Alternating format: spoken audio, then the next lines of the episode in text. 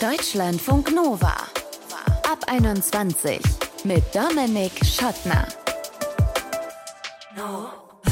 Hey, wenn ihr das hier hört, dann hab ich Feierabend, Podcast fertig, Hörerinnen und Hörer und vor allem auch Host glücklich, hoffentlich jedenfalls. Denn manchmal, da schleppt man die Arbeit ja auch mit in die Freizeit. Was aber überhaupt nicht gut ist, sagt die Arbeitspsychologin Hanna Schade. Ich denke, das einzig Sinnvolle ist ein, ein Mindset oder ein Organisationskulturansatz. Also, dass man wirklich den Feierabend als solchen auch wertschätzt in seiner Wichtigkeit für den Erhalt der Leistungsfähigkeit und einfach als, als Gesundheitsprophylaxe und für die Lebenszufriedenheit. Ja, Gesundheit. Wichtiges Gut. Im Kern geht es darum, nämlich heute in diesem Ab 21 Podcast. Zu viel Arbeit, wie wir uns richtig abgrenzen, haben wir ihn genannt. Und diese Abgrenzung, die ist bei Rahel besonders wichtig eigentlich. Wenn sie nämlich morgens aufsteht und zur Arbeit geht, dann weiß sie, ich bin unverzichtbar und dieses Wissen ist eine ordentliche Last. Rahel arbeitet als Heilerziehungspflegerin in einem Wohnheim für Menschen mit geistiger Behinderung. Und da hat sie einen ziemlich straffen Zeitplan in der Frühschicht. 6 Uhr Dienstbeginn, dann heißt es Bewohnerinnen und Bewohner bei der Morgentoilette helfen, Frühstück vorbereiten, Betten beziehen, einfach da sein für sie. Und wie sie damit umgeht, jeden Arbeitstag so viel Verantwortung für andere zu tragen und wie es ihr gelingt, trotzdem auf sich selbst und auf ihre eigenen Bedürfnisse auch zu achten, darüber habe ich mit ihr gesprochen. Hallo Rahel. Hallo, grüß dich. Du hast ja einen ziemlich strukturierten Tagesplan bei der Arbeit, wo quasi für jede Stunde oder vielleicht sogar jede halbe oder Viertelstunde eine andere Tätigkeit vorgegeben ist. Stresst dich das? Ist eigentlich eher im Gegenteil. Für mich ist es so, dass eher ähm, selber Strukturen zu erstellen für mich eher schwieriger ist. Das heißt, das ist eher etwas, was mir entgegenkommt. Auch ein Grund, warum ich den Beruf in der Art, wo ich gerade bin, auch gewählt habe. Aber jetzt äh, abgesehen von dieser Struktur, die du für dich da gewählt hast, gab es denn noch andere Gründe, warum du Heilerziehungspflegerin geworden bist?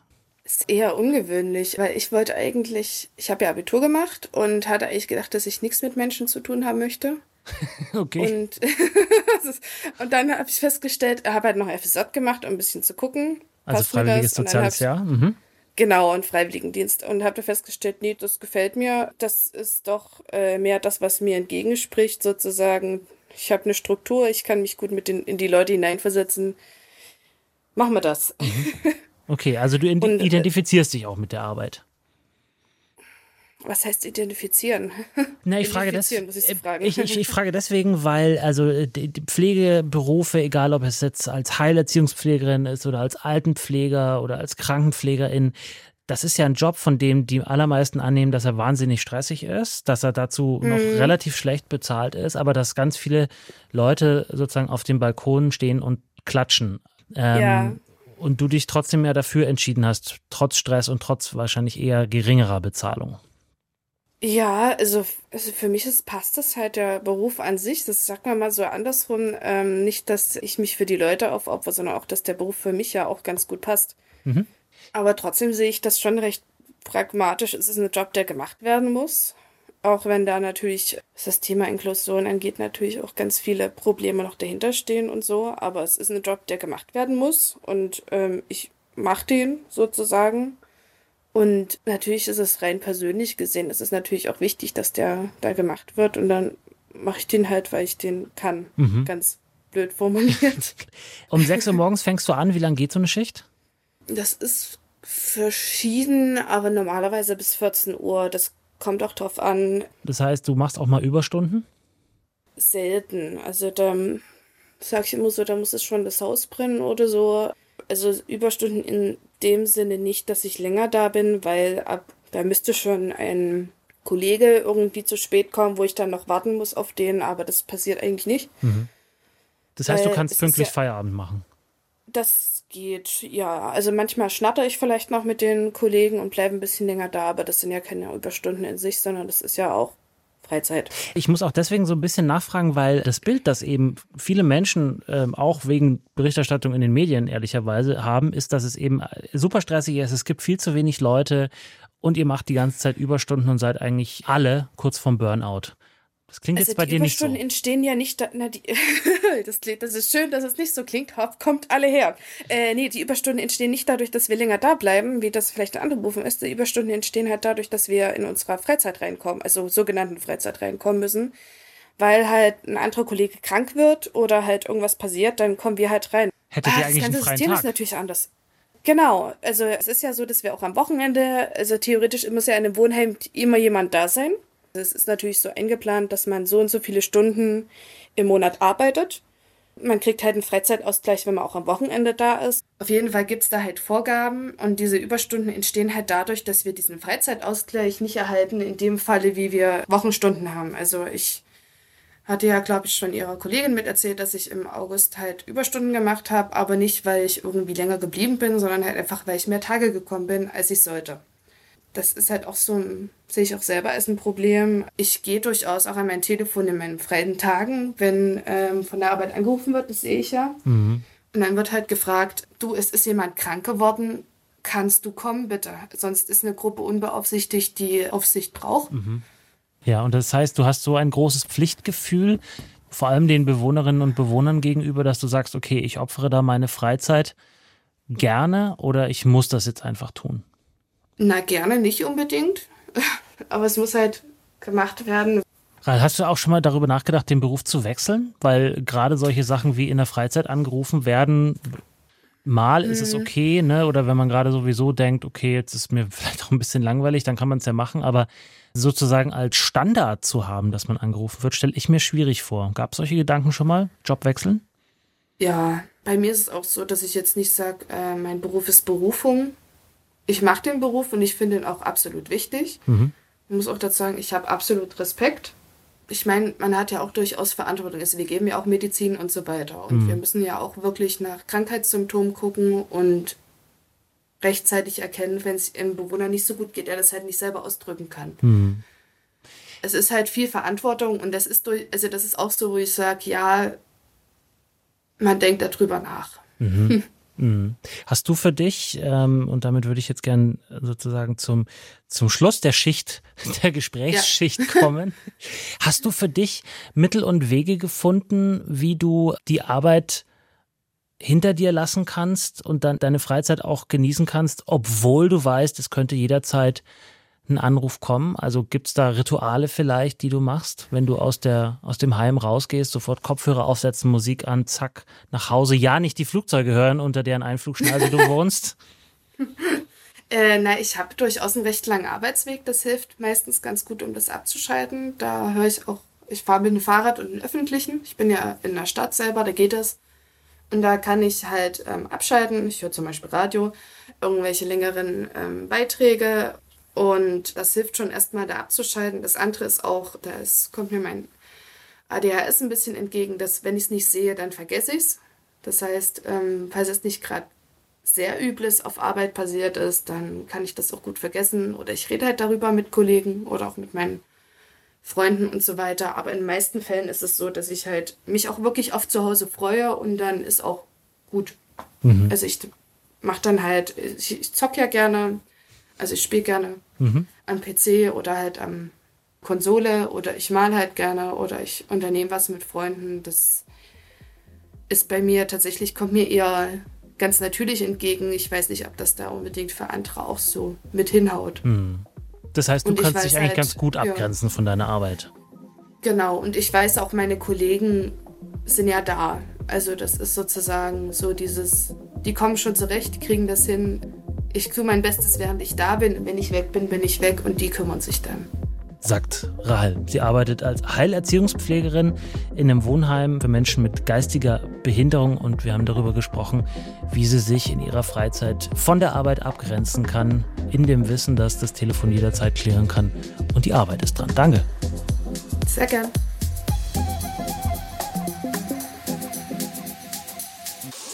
Deutschlandfunk Nova. Wenn die Arbeit uns erfüllt, wunderbar. Wenn sie uns jetzt aber ausfüllt, dann kann es schon ein bisschen problematischer werden, wenn Überstunden zum Beispiel unseren Feierabend in immer weitere Ferne rücken lassen oder wenn wir uns ständig den Kopf zerbrechen über unsere Arbeit und dann nicht in den Schlaf finden, kann es mal zu kürzeren Nächten kommen und auch zu schlechterer Laune und im schlechtesten Fall wird das Ganze chronisch. Und Stress empfinden wir dann, es macht uns unglücklich, das ist ungesund und am Ende sind wir vielleicht im aller, aller schlechtesten Fall sogar arbeitsunfähig. Wie solcher Stress entsteht und wie wir ihm vielleicht ein bisschen was entgegensetzen können, darüber möchte ich jetzt sprechen mit der Sozial- und Arbeitspsychologin Dr. Hanna Schade von der TU Dortmund. Hallo. Hi. Frau Schade, warum gehen wir eigentlich arbeiten, wenn uns das am Ende vielleicht so sehr schadet? Naja, die Arbeit ist ja nicht nur ein Brotberuf, obwohl das natürlich ein relevanter Faktor für die meisten von uns ist. Ne? Irgendwie müssen Rechnungen bezahlt werden. Aber es ist ja auch was Sinnstiftendes, teilweise auch was Identitätsstiftendes. Ne? Welchen Beruf habe ich mir ausgewählt? Darin kann ich ja im besten Fall zumindest auch was gestalten, mich selber als ja, kompetent erleben und in der Gemeinschaft vielleicht wirklich was bewegen. Das sehen wir ja auch, dass Menschen, die vielleicht gar nicht mehr arbeiten gehen müssen, Pensionierte oder auch berufsunfähig, geschriebene Menschen, dass die sich weiterhin eine Tätigkeit suchen. Das muss nicht die Erwerbsarbeit sein, ne? aber dass die versuchen, irgendwie in einem Ehrenamt oder sonst wie weiterhin ja, einen positiven Effekt auf ihre Umwelt zu haben. Mhm. Also der Sinn in der Arbeit muss irgendwie wichtig sein. Kann man denn so einen Zusammenhang finden zwischen die Arbeit erfüllt mich mit Sinn und Freude und dem Maß an Stress, was man vielleicht empfindet?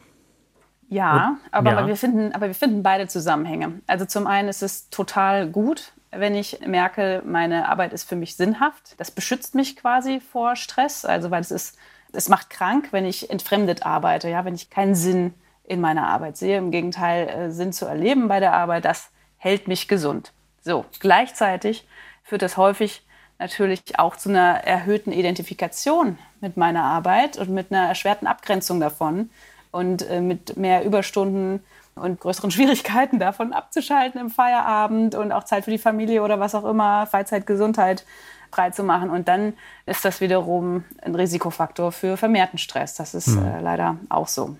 Zu dieser Abgrenzung möchte ich gleich noch kommen, äh, weil Sie es jetzt gerade gesagt haben. Es klingt so in meinen Ohren jedenfalls, als wäre das ein eher neueres Problem. Kann man das zeitlich irgendwie einordnen? Gab es da in den letzten Jahren, Jahrzehnten eine Entwicklung dahin oder ist es eigentlich was, was schon seit der Industrialisierung voll durchschlägt?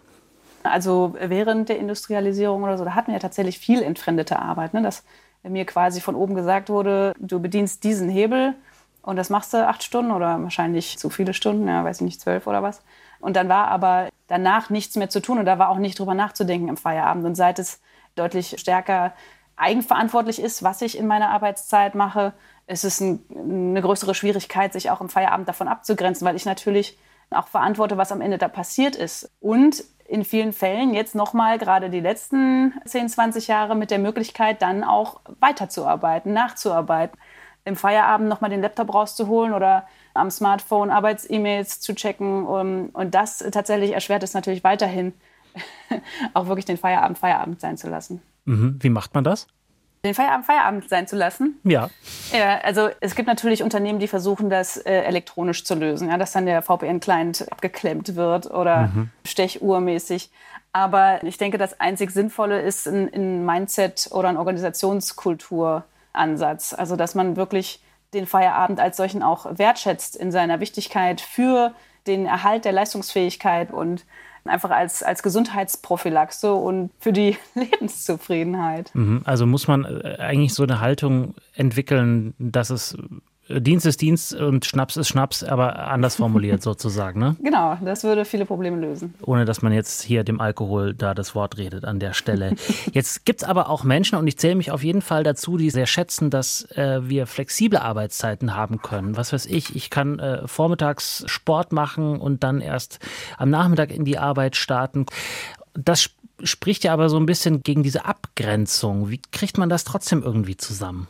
Genau in diesen flexiblen Arbeitsmodellen ist es total wichtig, dass ich wirklich auch Freizeiten, freie Räume ernst nehme und aber auch meine gesamte Organisationskultur, mein Umfeld, die Leute, die mit mir zusammenarbeiten, dann eine ähnliche Einstellung zu haben. Also dass man sich als Organisation darauf einigt, Menschen dürfen flexibel arbeiten. Wir ermutigen sogar, sie sogar dazu, die Arbeitszeit so zu legen, dass sie für sie ideal ist. Aber wir haben auch ein Anliegen daran, dass die Menschen genug Freizeit bekommen.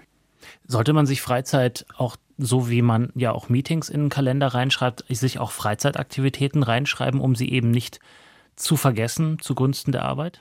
Um das, das eben abzugrenzen ja, voneinander. Ja. Genau, also was heißt in den Kalender zu schreiben? Auf jeden Fall hilft es, eine, sich selber eine Struktur zu geben. Also Flexibilität heißt im besten Fall, ich kann meine Arbeit auf meine individuellen Bedürfnisse anpassen. Aber im besten Fall heißt das nicht, ich muss jede Sekunde entscheiden, werde ich jetzt weiterarbeiten oder höre ich jetzt auf, sondern dass ich mir quasi selber eine Struktur gebe, die im Regelfall vorsieht, dass ich dienstags um 18 Uhr Feierabend mache. Natürlich hilft es, wenn ich weiß, okay, und danach habe ich meinen Yogakurs. Also man kann das strukturell unterstützen. Und natürlich ist es total gut, wenn ich im Feierabend irgendwas habe, was gewissermaßen aktiv ist, ja, vielleicht eine sportliche Aktivität mit FreundInnen, was Aktives, was mich auch auf andere Gedanken bringt. Das hilft total beim Abschalten. Aber dieses mir in den Kalender schreiben, ich muss Freizeit haben, dass es zu einer weiteren abzuhakenden To-Do wird, würde ich vielleicht trotzdem vermeiden. Mhm. Jetzt haben wir ganz viel über Organisation vom Arbeitsalltag gesprochen, ähm, wann man sich wie abgrenzen kann. Dann gibt es ja aber noch so eine Stimmung am Arbeitsplatz. Es gibt Menschen, mit denen man zusammenarbeitet. Was sorgt für mehr Stress? Toxische Arbeitskultur, Arbeitskolleginnen und Kollegen, mit denen man nicht so gut kann, oder eher das, worüber wir jetzt gerade gesprochen haben, also die fehlende Abgrenzung? Also im schlimmsten Fall natürlich die Kombination aus beidem. Also beides ist schlecht. Es ist schwer zu sagen, das eine ist schlimmer als das andere. Generell wissen wir, dass soziale Stressoren, wenn das ähm, Interaktion sind oder ähm, Beziehungen, denen ich nicht aus dem Weg gehen kann, ein sehr großes destruktives Potenzial haben. Also wenn das jemand ist, mit dem ich täglich interagiere und von dem ich vielleicht auch abhängig bin, dann ist der soziale Stressor vermutlich der stärkste. Ähm, aber jetzt gerade im Homeoffice haben wir gesehen, nutzen viele Leute auch die Möglichkeit, ihnen unliebsamen KollegInnen aus dem Weg zu gehen. Ähm, ähm, dann ist natürlich die direkte Arbeitsmenge entscheidender. Aber in vielen hm. Fällen ist es leider so, dass die Sachen miteinander einhergehen. Also ein Team, in dem das schon überlastet ist, da ist es schwieriger, eine positive Stimmung aufrechtzuerhalten. Die Leute haben keine Ressourcen, um einander unter die Arme zu greifen, weil eh alle schon auf dem Zahnfleisch gehen. Und deswegen kommt es so häufig ähm, zu so einem Supergau oder so einem Zusammentreffen verschiedener negativer Faktoren. Und dann haben wir eben so ein toxisches Arbeitsklima. Zum Schluss würde ich gerne noch so ein bisschen positiv rausgehen aus unserem Gespräch. Wir haben viel über, über, über Stress jetzt gesprochen. Vielleicht gibt es ja aber auch Menschen, die Spaß an der Arbeit haben, habe ich gehört, soll es auch noch geben. Mir geht es jedenfalls so. Ich weiß nicht, wie es bei Ihnen ist. Aber was sorgt denn für Freude am Arbeitsplatz? Und damit meine ich jetzt nicht so, was man mit Startups gemeinhin irgendwie assoziiert, also so lockerflockig Kicker und, und Obst überall und sowas, sondern so, so andere Dinge, auf die man vielleicht nicht sofort kommt. Mhm. Ja, also tatsächlich passt es mit den Startups ähm, gar nicht so schlecht, weil ein Grund, warum Startups so beliebt sind, ist, weil man das Gefühl hat, man kann da was bewegen. Und man kann sich dabei dann äh, mehr fühlen als so ein äh, Rädchen im Prozess, sondern als jemand, der wirklich äh, kompetent agiert und was in Gemeinschaft im besten Fall noch bewegt. Ja? Und das ist sowas, was Arbeit einem absolut bieten kann. Und es schadet auch nicht, wenn ich weiß, okay, aber Punkt 18 Uhr ist es vorbei und es wird mir nicht mehr ein Feierabend auffressen. Das macht es natürlich auch einfacher, sich während der Arbeitszeit schon voll und ganz auf die Tätigkeit einzulassen sagt Hanna Schade. Sie arbeitet an der TU Dortmund, Arbeitsforschung, Leibniz-Institut. Wir haben darüber gesprochen, wie Stress auf Arbeit entsteht und wie man ihm vorbeugen kann. Vielen Dank. Gern. Ja, also, was nehmen wir mit? Wir müssen uns ganz dringend abgrenzen von unserer Arbeit, wenn wir gesund bleiben wollen. Was nicht heißt, dass wir nicht auch mal viel und intensiv arbeiten können und vielleicht auch mal Überstunden machen. Aber wenn euch was dran liegt, dass der Körper sich nicht irgendwann meldet und sagt, so geht's nicht weiter, dann sollte man vielleicht ein bisschen runter vom Gas. Das meine 5 Cent dazu. Ich bin Dominik Schottner. Vielen Dank fürs Zuhören. Bleibt gesund und geschmeidig. Ciao.